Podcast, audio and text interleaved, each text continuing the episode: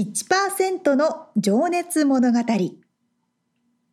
海外に住んでいる日本人は日本人総数のわずかに1%この番組では海外進出や起業を果たしたビジネスオーナーや経営者また各業界のプロフェッショナルな方々へ対談形式でインタビューをしていきます。日本の未来を背負うグローバルなプロフェッショナルたちの仕事哲学とそこに燃える情熱に迫ります。You ready?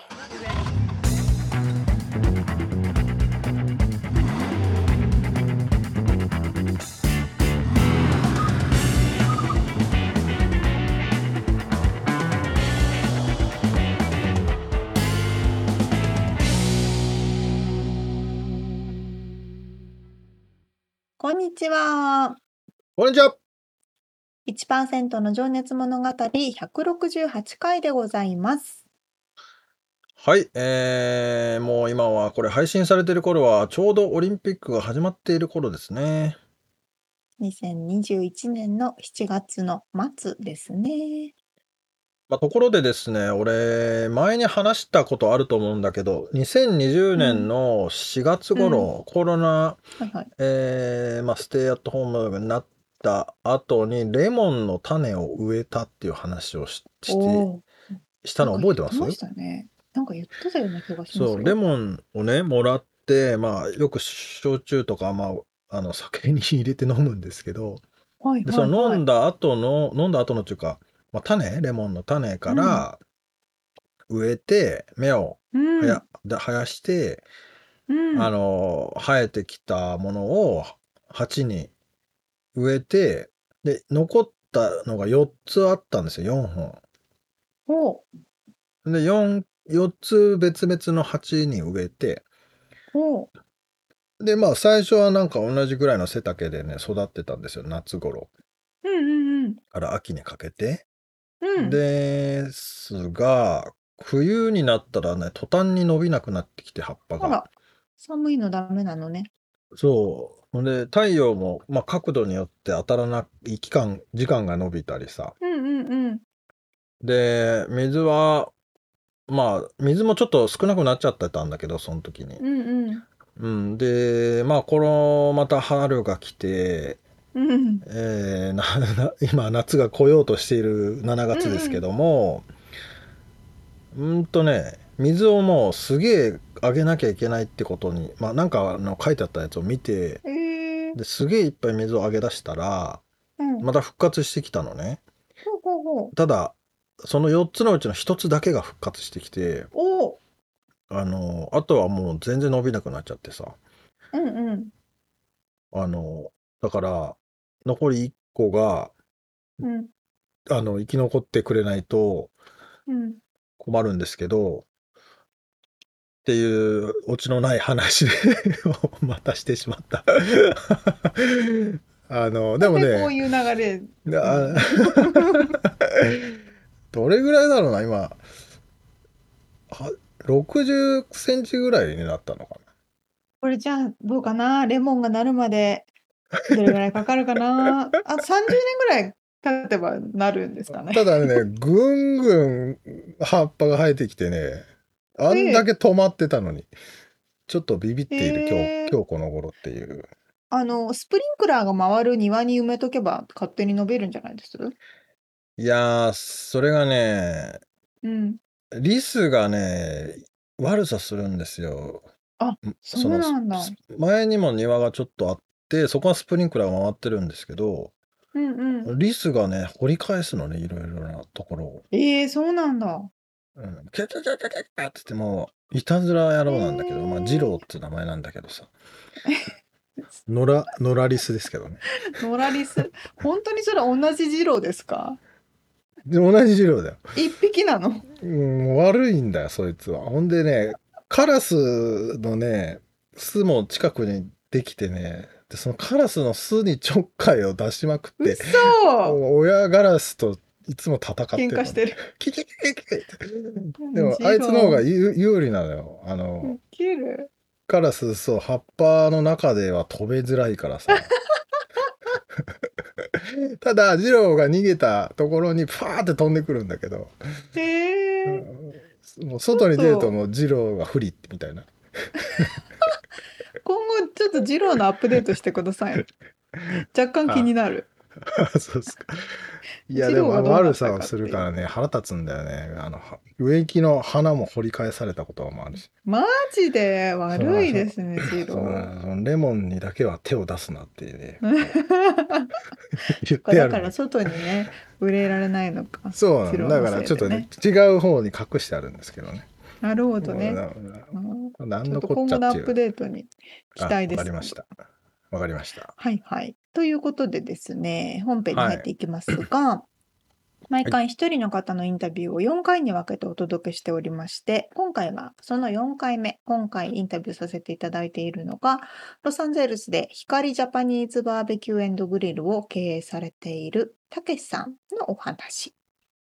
はい、たけしさんがね、まあ、前回までは、あの、生い立ちから、まあ、あ、違うわ、えー仕事の掘り下げですね、うんうんをしていたんですけれども、今回、えー未来を意識したお話で、えーまあ、ちょっとベタな、ベあベタなというか、いつもしている幸せって何ですかっていうお話だったり、えーあとね、お子さんに向けたメッセージとかね、そういった、えーものを伺っております。では、聞いていただきましょう。はい。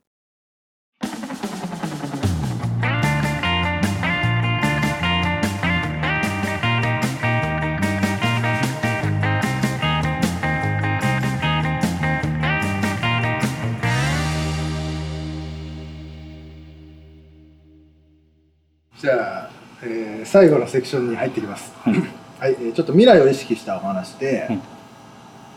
まあ、これも僕ちょっとみんなに聞いて回ってるんですけど、あなたにとっての幸せって何ですか？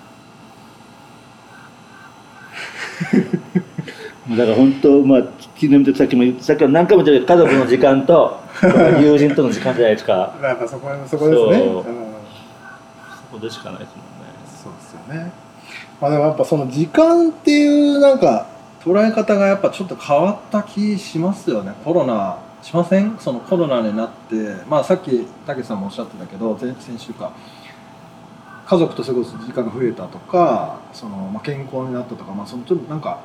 なんかちょっと自分を見つめ直すとか、なんかこういう生活でよかったんかなとか、ちょっと考えさせられた感ありますねありますよね。うんうん本当まあこんなこと言ったら怒られるけど本当コロナになってよかったことがいっぱいあったと思いますよ、そうですよね。うん。うん。今まで無理してたところももちろんうんあるし、うん。でもまあ無理って言い方はあんまりしない方がいいと思うけどあこうここをこんだけ無理しなくてもうん。いいんだなとか、うん。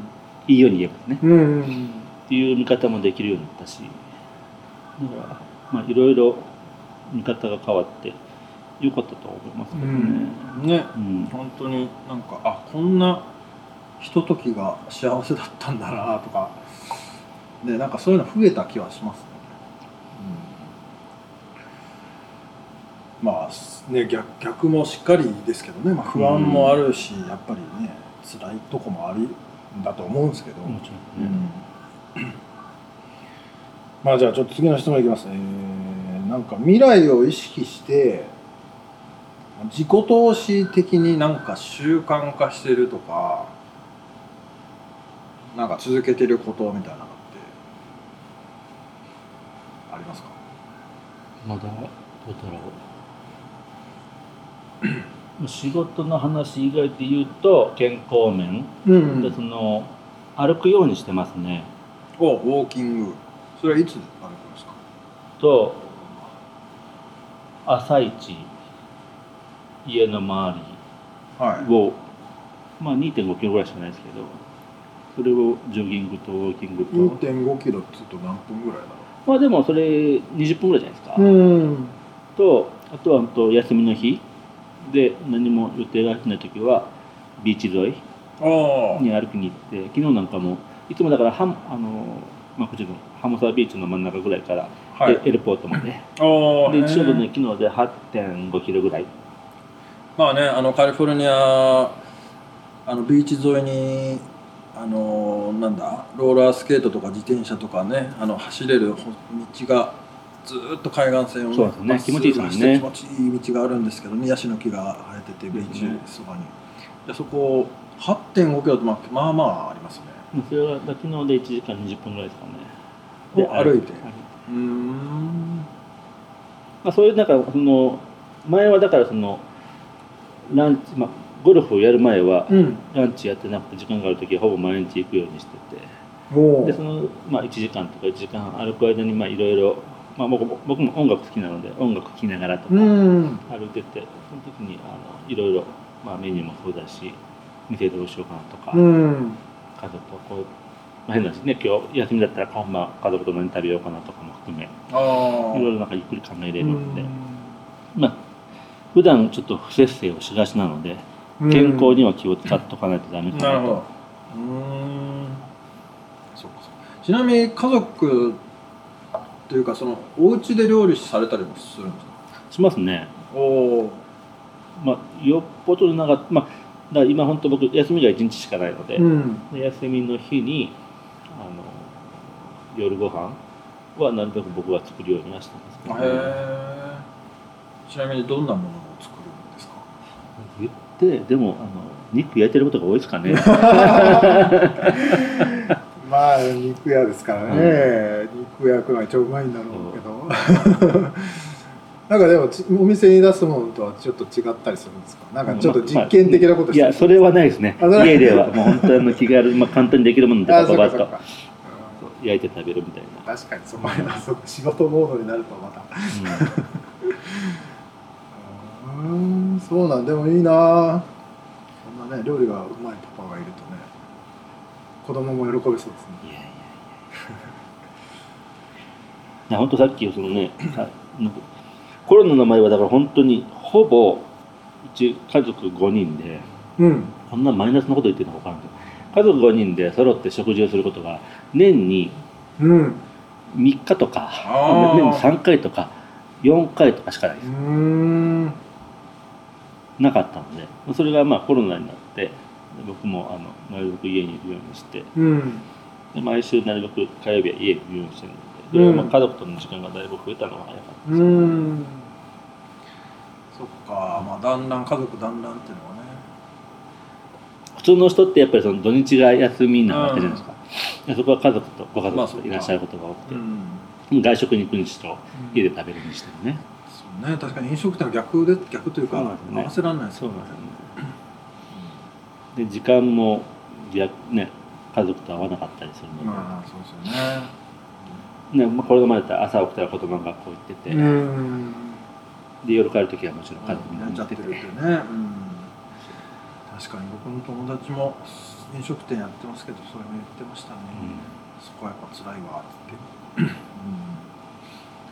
そっかまあでもまあコロナの不幸中の幸いで。うん。そうですねそそのありがたみもねだからそういう分かる分かったっていうのもね、うん、気づけたっていうのもね。そうですうん。えー、なるほど。じゃあちょっとですね。次、えーの質問というか、あのーこれはまあ質問というかあれなんですけどそのこの番組がまあ一応1%の情熱物語ということで1%っていうのはあの海外に住んでいる日本人が、えー日本人総数の1%なんですけど、まあ、あー今から活躍するであろう、えーまあ、日本に住んでいる若い世代、まあ、こちらに住んでいるもちろん若い世代もそうなんですがにちょっとメッセージをいただきたいなと。うんまた難しい問題ですね まあ、もしくはスタッフさんたち、まあ、メッセージっていうとちょっとねなんて言うんですかね、まあ、伝えたいこと、まあ、もしくはたけしさんが1920歳の頃にこれ教えといてくれよみたいな。今戻った時に自分が二十歳の時に言いたいこととかなんかよくその僕がその覚えてるのは大学入試の時に異文化なんだっけ異文化交流というかそれってどういうことなのかみたいな。うん。それはよく違う人種の人と交流するのには交流するのははどういうことなのかみたいな。ことを小論文とかで書いてたのが多かったですけどでも僕も若い時ってやっぱ海外を知ることがい。はその異文化間交流なの。まあちょっと微妙にちょっと違うんですけどいうん。勘違いしてたというか、うん。でそれがやっぱりその出て海外に出始めて海外の全然違う文化に触れた例えば食文化とかは触れて、でもそれってやっぱりもともとはその自分の国のことをよく知っとかないと多分うんうんうんうん。生かせられない。違いも分かんない。そうなんですよね、うん。ただそのそのあの目を広げる意味ではやっぱりいろいろ出てみた方がいいんじゃないかなとは思う。うん。ねだから僕その若い時その船に乗ったおかげで日本も全国行ってるんですよ。はい。全国回った。んです、まあ、その時はもう本当に若かったので、まあ、今なあそこどうだったとか言われてもあのこうだったっていうことはなかなか言えないですけどあそういうのはやっぱり肌で感じると違うんじゃないかなみたいな、うんだからそのいろいろ出てみてその中で自分を作り上げていく上であの、まあ、自分を大事にし持ちつつうそんのいろんなことに触れていろんなことに挑戦していくのはすごいいいことなんじゃないかなとは思いますけどね。まあ、確かにねそうですよね。自分軸が、まあ、軸というかまあその真ん中になんかあってで他にと触れた時にあここが違うなとかっていうのそうが分かるわけですもんね。それがない例えば逆にだから今うん。分かるんです？けど歌舞伎見に行ったことあるって言われて、うん。まあ見に行ったこと僕ないですよ。うん、それってちゃんとその交流ができてんのかなみたいな。ああ日本の文化をちゃんと分かってんのかな分みたいな。かってんのかなみたいな。うん。それはなんかそう。だからそう海外出るのもちろん出ていろんなもの見てほしいんですけどその前にやっぱり自分の自国のものをすごい大事にした方が、後ですごいね。豊かになるのかなと思いますけどね。いや本当それはね僕もやっぱこっち来て日本のことを勉強したくなりましたもんね。そういう方も多いかなと思いますけまあ、全部のことね全部のことを知るのって不可能なわけじゃないどもちですか。ろんもちろん。だけどまああるね広く浅くでもいいけど、うん。なんかちょっといろいろ知ら知っといた方が、まあでもね確かにその食材を扱うにしたってあのねピーマンはこうだっていうのを日本のこの土地で取れるピーマンはこうだけど、こっちの寒い方行ったらちょっと違うぞとそうかですよね。もしかしたらあるかもしれないですよね。と思うんですよね、あとアメリカのピーマンなんでこんなでかいんだとかうん。味が全然ちゃうちゃいますもんね日本と。あれはピーパーピーマンじゃないですもん。なんかベルあそうか。ベルそうベルペッパーでね 違う種類の。形状は似てるけど、まあ確かに確かにでもそれを言ったら本当にだから千差万別ですよね。その同じものでも育つところで、違うし。う多分厳密に言うと多分違うだ違う味なんだろうし。ん、ですよね。日本酒を例えばじゃあ同じ麹を使ってこっちで作ろうとも多分ね、うん。同じレシピでやったとしてもうん。水が違うとか、はいはい。湿度が違うとかね。そういうので全然違うんだろうし。うんそっかでもそういう意味ではその食材とか料理の観点で結構その何船に乗っていろんなところに行ってあここの野菜はこうこんな感じなんだとか。だからそういうのを無意識に受け取ったかもしれないですね。ですよね。そううん。それは良かったなと思います、うん。へえなんかそういうなんかあるのかな。この野菜を見た時にあこれはもう古いってすぐ分かるとか まあそれ絶対音感の話に戻っちゃうか。まあ見た目で分かるものは分かりやすいですけどね。選球眼みたいなやつなんつうのこのあの目利きみたいな、まあ、魚ほどね難しい。どうなんですかね。あでも肉だったらあるんじゃないですか。まあでも肉ってうん。あの肉屋に買いに行かないですからね。魚屋さんって魚やっぱ買いに行あ選ぶからね。見た目でねそうそうそう。確かに。あそうかそこはちょっとなんかあそんなもんかと思われるような発言ですけどどうなんだろう。うんあそういうもんなんですね。まあそこは。うん。そうか。でもその肉自体になんかこう興味みたいなのってどれどういう感じなんですかたけしさん的に。こう牛って、まあ、ちょっとあそこにも絵が貼ってあるんですけど、はいね体全部食べれないものがないみたいなもういろんな部位があっていろんな箇所があってまあもちろんベイビーからまあよくわかんないですけど、まあ、宮崎牛とかもそうだし、まあ、和牛とかの違いみたいなのってそこのへのこだわりみたいなのってなんかうちはだからその、たまにそれこそだから日本に帰った時にうん。いろんな人がやっぱり僕が肉やってるからそのお肉を一緒に食べに行きましょうとかって連れてってくれるわけじゃないですか。はいはいはいで日本って基本和牛はいなん。ですよね。でそれ日本で育ってる和牛和牛ですよねはいで見た目はとてつもなくそのマーブルが綺麗なわけじゃないですか。サシが入ってて。霜降りってやつですねいわゆるで見た目的にはすごいなっつって。はいただあの、まあ、これは僕の本当僕の意見なん。ですけど、うん。量が食べれないです。どの部位そうどの部位食っても厳密に言ったら違うんだろうけどどあんだけもう霜が降ってるとどの部位食べてもほぼ一緒なんじゃない？かなるほどなるほど。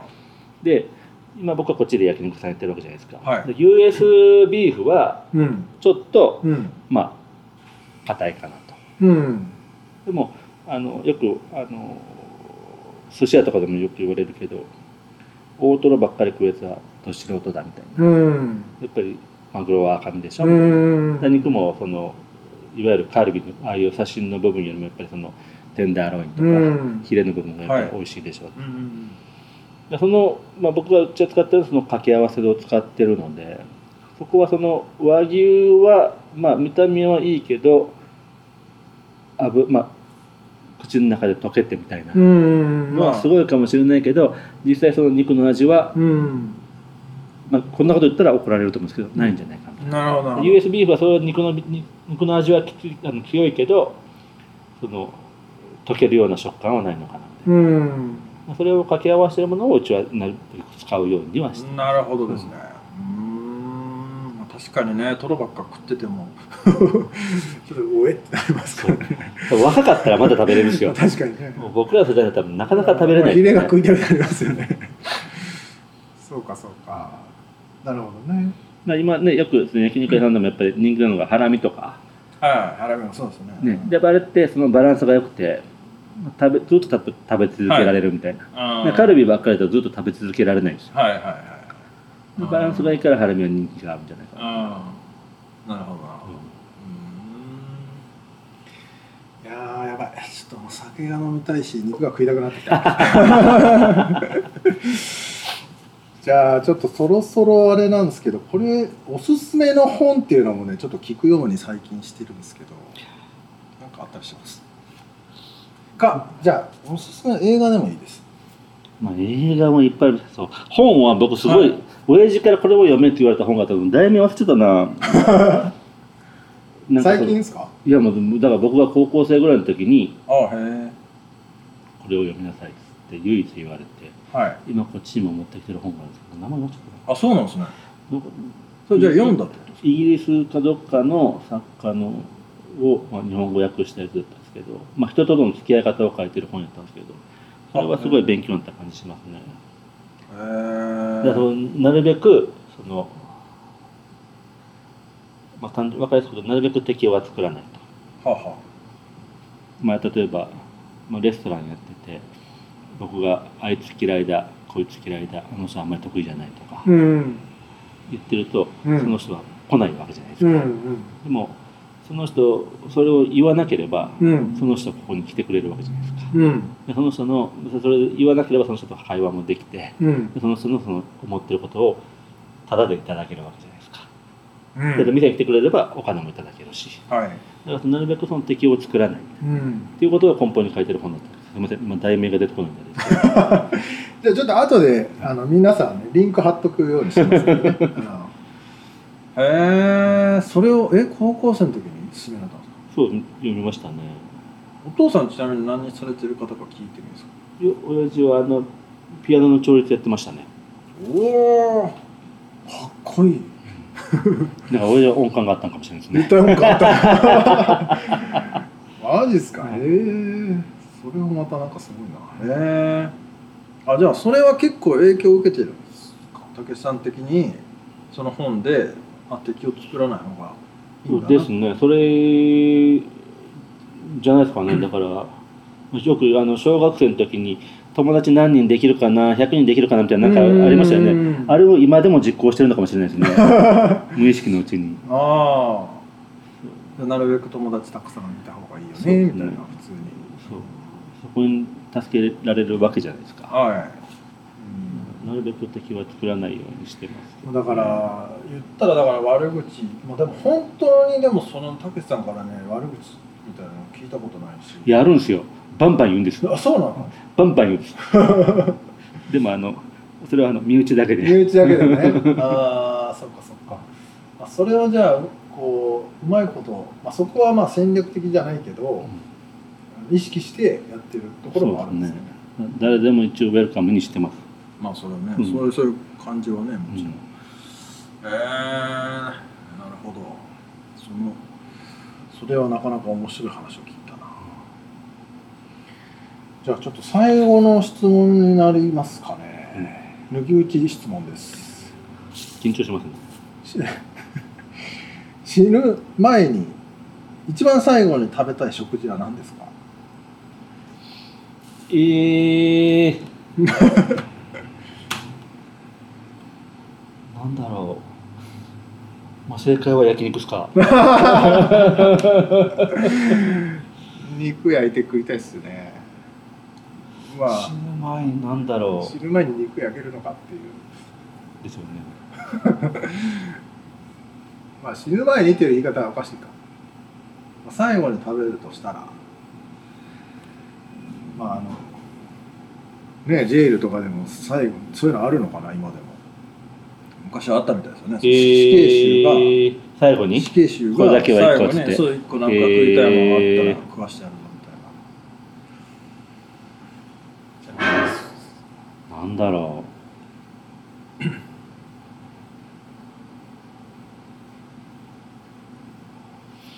う。まあずっと肉やってるからだけどやっぱり魚なのかな。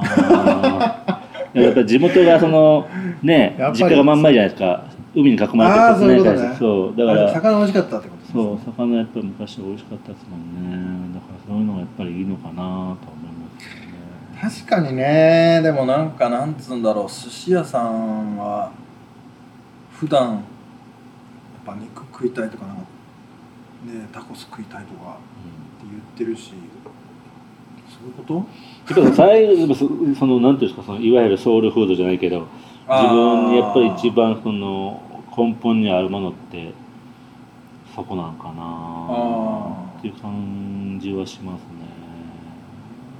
なるほど。本当ね瀬戸内海なんで無人島がいっぱいあってでその親父が釣りもやって潜りもやってとかやってたんであそうなんですね。毎年夏になるとキャンプに行って。うん。であの今では考えられないとアワビとかサザエとかも取りたい方で取って 焼いて食べたとか刺身で食べたとかね。そういうのをやってたんでそれがそのやっぱその当時ってわからないこれがうまいのかどうかって。あでもその本当さっき一番最初に東京に出て皆さん食べてて「えっ?」つって「これ何？これアワビって言われたけどいやこれ絶対アワビじゃない」と こんな味じゃない。自分そう自分で感じるみたいなそういうのがやっぱり残残ってるのかもしれないですね。そっかどうだろうやっぱりまあ肉、まあ、肉屋なんでに正解は多分焼肉だと思いますけど魚かもしれないです。そっか、まあ、確かになんかでも日本ってそういう意味でも海の幸山の幸ってやっぱすごいっすよね。そうですね。なるほど。じゃあそんな感じかな？なんか言い残したことはありますか、田口さん。何にもないですよ。久しぶりにこんなにあの酒も飲まずに二人とは本当ですよね。そう人と話すことがななかなかないですよね。あでもあと僕もう一個なんか聞いとこうかな子供たちへのなんかメッセージみたいなのもしここのね音声コンテンツってまあ一応残るんですねずっとでもしそのお子さんたちがこれを聞くことになった時にいつかわかんないですけどね、まあ、すぐ聞くかもしれないし何十年後かもしれないですけど、うん。お父さんからのメッセージみたいなのをここに入れといてタイムカプセル的に入れといてもらえたら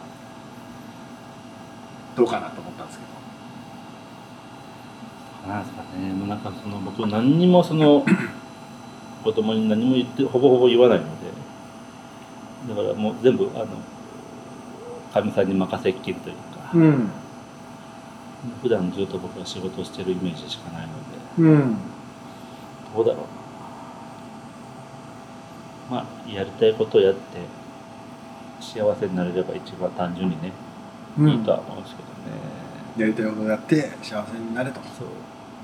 それしかない、まあそのね、幸せの感じ方っても自分で感じるだけかなと思うねなんていうか今現状に満足してるじゃないけど、うん。現状に満足してるってなんかおかしいですね。ああそれを樽を知るってやつですね。うん。あの。かな、うん。まあ、上を上を目指していかないといけないと思うけど。現状に満足していけばその次が見えてくるのかもしれないし、うん。そうね。まあだから仕事のとこの話でも出たようにまあ今目の前にあることをそうですね。やっていくと。うん、当たり前のことだけどそれはなかなか難しいのかもしれないですよね、そうですよね、いやーありがとうございます。大丈夫でしたかね。で全然いやいやこれななんつうんだ LA にいるいてたけしさんを知る方たちが聞くとなんか面白いんじゃないかなと思うんですけど。どっかでお前何言ってんだよまあ日本にいる方はねぜひ、まあ、LA に来る機会があったらあのぜひぜひ。ね光、えージャパニーズバーベキューグリルに足を運んでみてはいかがでしょうか。ということで、えー今日は 光ジャパニーズバーベキューグリルオーナーシェフでいらっしゃる高須賀武さんにお話を伺いました。武さんありがとうございました。ありがとうございました。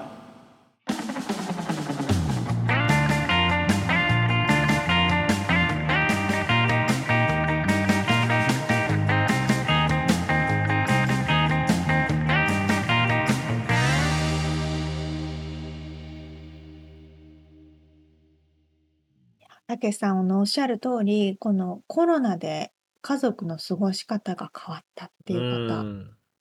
考え方が変わったっていう方、すっごい多いでしょうね。うーん。ね。まあ本当になんかまあよ良かったっていうとあれですけど家族とうん、の時間が増えたとかね。そうそうそうすそう。ごく すごく良いことですよね。本当ですよ。しかもち、ちっちゃいお子さんとかがね、いたらね、ちっちゃくなくてもそうかもしれないけど、全然お父さんお仕事でそうね帰ってこなかったのがねって、うんそうそう。嬉しいなっていう。て家族全員で一緒に食事するのが年に3回か4回しかなかったって言ってたからそう。それちょっとねえ夜、寂しいかねうん確かに確かに。まあ、飲食業だと夜いないですもんね。そうだね、まあ、それが今はね週一でお父さんが料理してくれるとかなったらまあ嬉しいだろういや、な嬉しい。そりゃ嬉しいよ。ね素敵な家族のこうイメージが浮かんできますけど、本当ですうね。んいやーこのさ土地土地でやっぱり食材って違うんだなって思ったけどそのね沙織ちゃんもだからメキシコ料理を作ってるっうんうんつってたけど、それはそれでやっぱ、向こうで食べるもんとか取れるもんとかで全然違うんだろうね。そう、全然違いますし、なんでしょうね。やっぱり、フルーツとかも違いますよね。ああ。まあマンゴーとか食うのかな？そうそうそうそう。そう、あとなんか、ソース、サルサってはいはい。言うじゃないですか。うんチップでつけたり。はいはい。あれ、きもう全部、全部基本トマト。赤いトマトもそうだし、緑のやつも緑のトマトがあるんですよ。あー、はいそれもトマト。へえ。え、トマトばっかじゃん。まああとハラハラペイノっていうかハラペイノか？辛いやつね。辛いやつねそうそうそうそう。うん。とかね。うんからもう他の世界に行ったらね、アフリカとかも全然違うでしょうしね。そう、そう考えると本当になんかあの知らない味がまだめちゃくちゃいっぱいあるんだろうなと思うと確かに。なんかね味わいたいよね生きてる間に確かねに。まだ出会ってないだけみたいなのがいっぱいあるんです絶よ。対あるでしょ絶対あるでしょ、ほんと。うん面ま白い。あなんか俺話を聞きながら子供のうん。頃に親父と海釣りに連れてってくれては。ハゼを釣ってハゼってわかる？ちっちゃおい魚なんだけどうん。うんうんうんうんうん。名前は知ってるけど。それをフライにして食ったこととか潮干狩りに行ったこととかをなんか思い出してたんですけど、ええいいですね。まあ、なんかやっぱああいうそうそういうなんつうんだろうな、まあ、自然のものからっていうのもあるけどさうんまあうんたけしさんも言っうん。てたけどねそのやっぱ地元の、まあ、ソウルフードじゃないけど魚がうまかったっていうのもそうね。なんかそういうもんがうまいんだろうな。そうなのよ。うん、そうね。私もあの、親戚がやってるぶどう園と桃園おおで、あの、山梨のね。そうそう山梨の収穫のお手伝いに行ってもお超超お超売れてもう落ちかける桃を食べた瞬間が一番美味い。しい桃だったなと思う。ああね。それ一番うまいやつだな。一番うまいやつ。でも熟しちゃってるから出荷できないってやつね。ああ。でもさっきまでぶら下がってたやつでしょ、そこに。あ、そうそうそうそうそうう。とかん。ね、みんな。いいですね。食べ物はいいですね。いいですね。うんいやーもう酒が飲みたくなってくるし肉が食いたくなってくるしねそしてすごい光に行きたくなりました。行こう。そうですね近いうちにお邪魔します。ほんとね足が運べる方はもう LA うはん。解禁になったしそうそうそうそう。まあ旅行でまだちょっと日本からまだいつ来れるのかわかんないですけどね秋くらいには来れるようになってほしいなって感じですね。機会があったらもうぜひこのねポッドキャストを聞いたって言ったらねなんか出るかもしれない。との。適当なことを言っときます。とりあえずたけしさんを目指して。そうですね。たけしさんを見るだけでも価値があるので、うん。はい、面白いお話をありがとうございましはい、あた。りがとうございます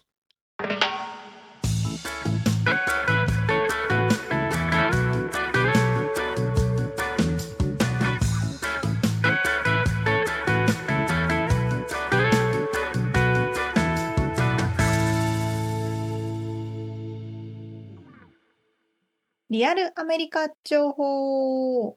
よこのコーナーでは最新のビジネス生活情報をロサンゼルスよりお届けしてまいります。はーいえーとですね、今回は、まあ、うん世の中がカリフォルニアはね、もう完全に6月15日からオープンしましたので、ほみんなみんな外に行ったり旅行に行ったりすると。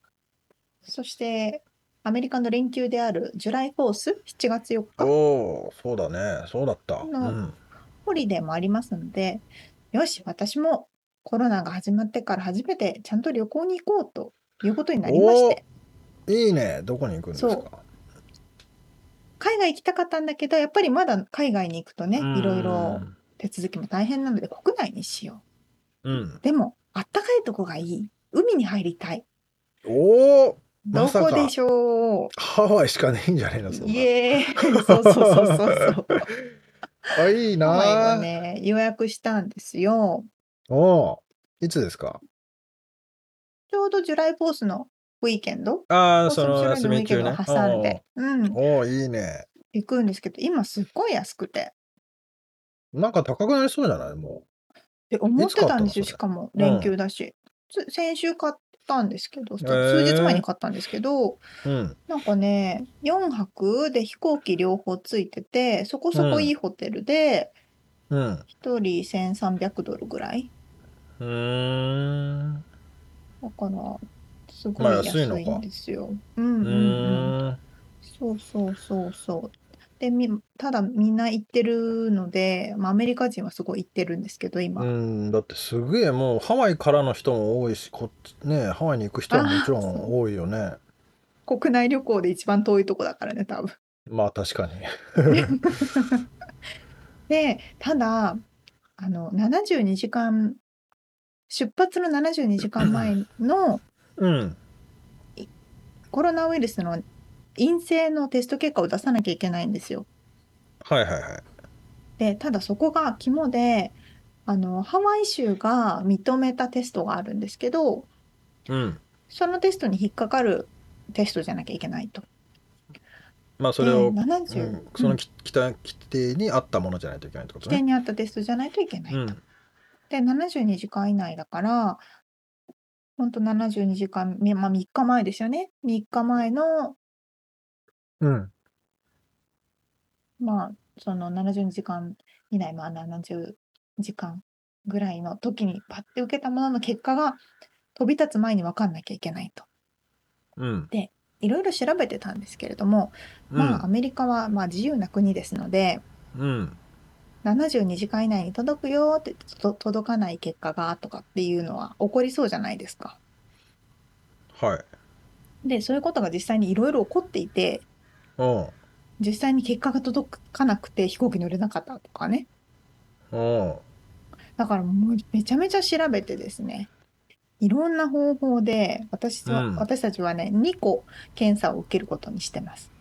へえ。俺なんか空港でそんなもんスッとやったら、かあの結果スッと出てくるのかと思ってたら、けどそういうわけじゃないんだね。そうじゃないんですよただ空港によってとか場所によってうんその数時間で出る検査が、はいはいはいあの有効なところとかもあるんですけど私が住んでるこのあ。サウザンカリフォルニアではなくて。ああ、ほんでそれがハワイのあれとまた合ってるか合ってないのかっていうのもあるってことね。なるほど。規定が結構厳しいので。いろいろ調べてみんなどうだったかこうだったかとか CBS は遅いとかウォルグリーンは早いとかそういうのバーって調べて。それ合ってなかったらどうなるんだろう。あのハワイに着いて、うんうん。ダメですみたいになったらあそれがねハワイに着く時じゃなくて乗る時までに乗せてくれないのか。乗せてくれないんですよ。なのでまずそこの難関が今の時点ではあると。それを今ちょっとこう一生懸命手続きをしてるんですけどまあそれがうまくいったらハワイに行きますって感じで、でまあ、ちょっとまああの今回のリアルアメリカ情報はそんなふわふわしたあの、こんな感じです。ハワイに行きますって話だけなんですけどうん。うんちょっとミツさんに聞きたいのがこうハワイでね、私ねサーフィンをしようと思ってるんですよ。おお来たね。何年越しの サーフボード。お飾り4年半越しぐらいですね。5年ぐらい越しですね。のあいいじゃんいいじゃんでで？あの、初心者なのでご存知の通りあのやったことがないので一度も。いやいやいや 何回も揉まれてる姿しか思い浮かばないけど揉まれることは経験しました。はい。はいはい。んに教えていただいた時はショートボードだったんですけど、そうだちょっとハードル高かったかな。ハワイはなんかロングでのんびり乗るじゃないですか。う ん。ススポンジのやつね。あのそうそう。ソフトなやつどうねうんハハワイのちょっとサーフィン情報をミツさんご存知かなと思って。えーそれはもうあのワイキキのあっこじゃないの？あの一番わちゃわちゃしてるところが一番うんうんうんゆるい波がやってくる、うん。えちなみにホテルはそのあそこでしょ？ワイキキのあの。ワイキキです。うん。どっかだよね。え、乗ったことあります？もそこの目の前が一番ゆるいですよ、ああ、そうなんだ。うん。そのサウスね。へえ。サウスと呼ばれる。南側の。あ、サウスですね。う。ん、でそこから外れるとやっぱりねだんだんだんだん激しくなってくるし。あのこっちでやってた沙織ちゃんがやってた時は下砂だったと思うんだけどうんうん。あのサンゴのところとかもあるしへえ。ちょっとととてもじゃないけどねもう笑い 笑い事じゃないぐらいすごい。そうなんだ。なっちゃったりするんでまあそのワイキキでやるのが一番ハッピーだと思いますけどねああ、なるほどですね。あ彼氏もややるんだねじゃあ一緒にうん、彼も、うん。アレックスも一緒に。名前言っちゃっていいのか、これ。いいですけど、あ、そうですか。彼も一緒にアレックスいっぱいおるわゆるく乗ろうかなと思ってますけど。いいね。タンデムやったらいいじゃん。二人で一緒に何？一本のボードに乗るみたいな。何？そんなのあるんですか？うん。そういう犬と一緒に乗ってる人とかもいるしさ。ああ、えー、そんなにゆるいんですか、だいぶ緩いよ。うん、本当？超楽しそうん、楽しいと思う。あ、いいな。俺も行きてー、ハワイ。う。とか言ってたらね、友達カップルもね、え、行きたいってなってね、一緒に行くかもしれない。いうこと そうそうそう。まあね、でも5時間ぐらいだから、まあ日本から行くのと同じぐらいの距離だもんね、うんこっからだと。ちょっと近いぐらいかな。うん。そうなんです。で、あの、ノースショアの方は、ちょっとドライブで行こうかなと思ってて、で、なんかノースショアの大きな波に乗ってる人たちを見たかったんですけど、うん。夏ってそんなに大きくないんですね。そうだね、冬の方が。まあでも、まあそうね。冬の方が大きいね。そうなんだ。うん、ぐるーってこう巻いてるチューブのそうそうそうそパうそう。イプライン。うん、もう尋常じゃないぐらいな大きい波が来るでしょ、そそれを。う。まあ、まあもしかしたら日によるんじゃないかな。えー、まあでもそこそこ大きい波が来る。うんうん。えーいやもう怖くて入れないですよ。あそ夏でもそんな感じなんですか、うん。いや、夏だったらいけるかもわかんないけど、まあ、い近づ、あまり近づかないっていうか、えー、いけないと思っちゃうから。そうなんだ。楽しみ。そのすごいサーファーたちを見るのが楽しみ。うん、でもなんかそれ本当にそんな時期はもうすごい全米からハワイにみんな集結しそうな そうそう感じするよそうね。でもね、全然ホテルも空いてるし、飛行機もそうなんだね空いてるから、へえ。国際観光客がいないんですよね、今ね。あ、まあそういうことか。そりゃそうか。そうそうそう。だから、本当アメリカ人だけかなって感じですね。まあね、でもこのハワイは本当あの観光業がメインだから、そうそうそう。このコロナでね、だいぶ打撃受けてたから、あのちゃんと金を落としてあの、経済回していかないとね。ね、あの、ロミロミマッサージとかもいいんじゃないですか？何、何、何ですか、それ。ロミロミってあの、ハハワイじゃねえや。はあ、ハワイか。ハワイ発祥なのかな？あのうん。まあ、オイルを使ったマッサージ？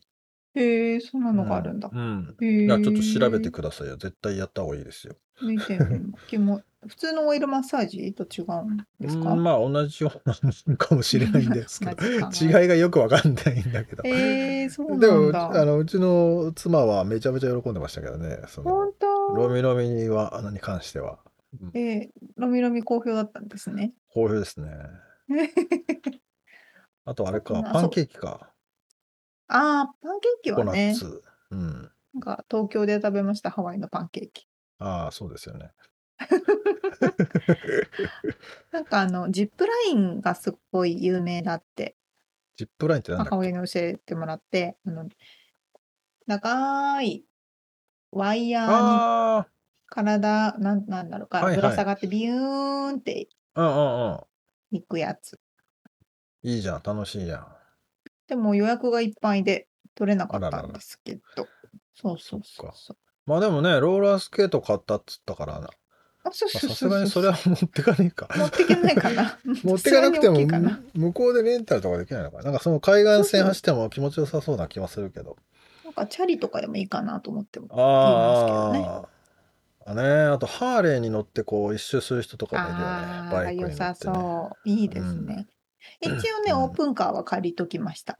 あ、いいね。やっぱ借りといた方がいいかな、オープンカーちょっと、はと思って。いや、もうちょっと俺も連れてってほしいな。そ れでみんな行き始め。本当いっぱい行ってますよね、アメリカ人ね、今ね。そうじゃあ、あの、次回はどうどうどうだったか話しまあ、す。そうね、次回はそう、ハワイの話。ちょっと、ちゃんと行けるように準備します。まあ、あんまり、この日本の状況が変わってない中でそういう話するとちょっとムカつくけどね、多 確か分。に。ちょっとこう、みんな、多分でも、飽き始めたら一気に日本の方も行くと思うから。まあそうでしょうね。うんうん。そ最新のね。一応アメリカの情報だからね。そうだね。ハワイもね、一応ね。楽しみにしております。はい、リアルアメリカ情報でした。はい。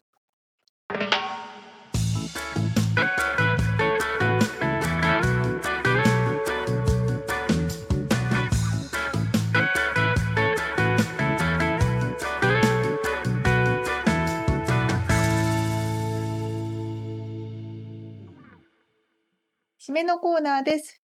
質問私から。はい。えっ、と、まあ旅行とか行くとアクティビティあるじゃないですか。はい。まあ例えば私今回ハワイ行ったらパドルボードやったりサーフィンやったりとか、うんな。んかこれしたりこれしたり、なんかやってみたいアクティビティってあります？旅先で。スカイダイビング。マジ？というか、まあ、旅先でっつうのもあれだけど、こまあどこでもいいですけうど。ん。えー、旅先で、やってみたいんだ。旅先でって言われると、なんでしょうね。まあでもそこのローカルの食い物屋とかにも行きたいよね。ああ、それはね、楽しいですよね。うん。えー、スカイダイビングだったら結構こうアラブとか行ってスカイダイビングしてる人もいません？ああ、そうなんアブダだ。ビとか。ああ、うんなんかそういう、ドバイとかうん。まあ、どこでやっても同じようなあれだと思うけど。まあ、景色が違うんか。そこでで、アメリカでまずしてみてくださいい。や、そう、だから俺、そうなのよ。前話したかもしれないけど、このカリフォルニアの、まあ、近くで、ここから2時間ぐらいかな。うんうん予約をしたんだけど、予約をした日に風邪ひいちゃって、なんか結局キャンセルして、そっから行ってなくてさ。お、まあじゃあままあ、コロナだしなって感じで、そのうち行きたいんだけどね。わあ、え、あれですよね、オレンジカウンティの方？だったかな？サンディエゴの方だったかな？んか、まあその辺だよ、内陸のうんうん。うん。そうだそうだ。いいですね。すごいなあ。え、沙織ちゃんは？えースカイダイビングとかバンジージャンプは絶対ビビってできないから。うん。あとなんだろうな、やってみたいことでしょ？でもあのそのジップラインはすごいやってみたくて、うん。でもあのアメリカにもやっぱあるみたいなんですよね。なんかこうすごい長い間ビューメインランドね。うん。そう本土のそうそうアメリカのあメインランド、うん本土の方ね、あの奥地、奥地っていうかまあ中まあでもあんじゃない？それはいろいろ。あはい、の、うん、公園？国立公園とかにも。そうそうそうそう。国立公園はないの半か。あるか多。分、まあでもね、国土広いから、ほんと半日ぐらいかけて森の中をビューって何本も何本もやるんですって。へえ。めっちゃ楽しそうと思って。なんか、検証炎みたいになりそうだよね。なんか痺れて。こんな捕まってないでしょ。ずーっと痺れてて。それだって降りた時に途中で話したらそれやだ。ずっと痺れてるみたいもうなんかいろいろありますよね。ヘリコプターがあったりとか、船があったりとか。な。そうそううん。ねえ。いやー、いいなー。ハワイいいなー。ょハワイ久しぶりなので。まあ、混んでないといいなって感じですけどね。うん。まこんな。あ、と天気がね、いいといいですけどあね、。いいといいですけどね。たまに雨ふ降りっぱなしの時あるからね。そうそう、めっちゃ曇ってるっていう時に。で4日でしょ ?4 日降り続くパターンもあるからね。おいおいっていうね。うん。まあ天気がいいといいですけれども。うん。そんななんでしょうんねこなで、うん。まあそんなもんですそんなか。こんなで、はい、インタビューでお届けした情報とリアルアメリカ情報のインフォメーションはブログに掲載しております。はい。podcast.086.com、podcast.086.com、または1%の情熱物語で検索してみてください。はい。えー、皆さんからのお便りやレビュー、パトロンさんからのご支援も引き続きお待ちしております。そして、えたけしさん、本当に面白いお話をありがとうございました。ありがとうございました。美味しい焼肉食べに行きます。いきます。ということで、今週も聞いてくださってありがとうございました。ありがとうございますまた来週お会いしましょう。んじゃあね